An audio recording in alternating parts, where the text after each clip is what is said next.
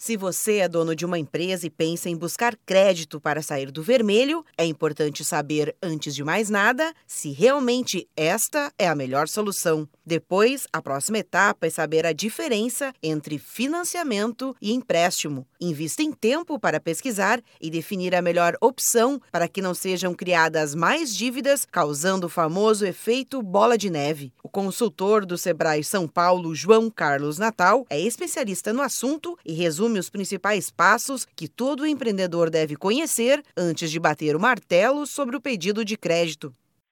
Fala que é o primeiro é calcule as necessidades de capital de giro da sua empresa, não esquecendo de somar né, os valores que ele tem devedor no banco, que é capital de giro, né, né real necessário capital de giro, mais o valor devedor. O segundo passo é a simulação é, no fluxo de caixa dele, qual o melhor valor cabe. Né. O terceiro e o quarto é a informação, buscar informação dentro da instituição financeira e fora, que são os concorrentes. E no quinto, a gente fala que é, é ele se preparar para poder negociar com o gerente.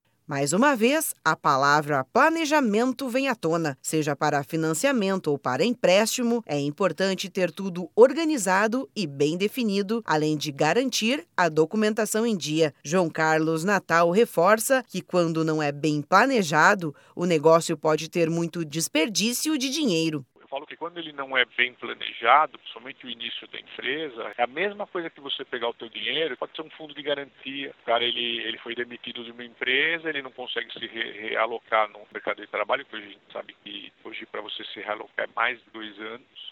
E é lógico, ele precisa pagar as contas dele, ele acaba fazendo, é, empreendendo por necessidade. E ele vai usar o fundo de garantia dele. Eu falo que quando ele não, não se prepara, é a mesma coisa que abrir janela, rasgar o dinheiro e jogar pela janela.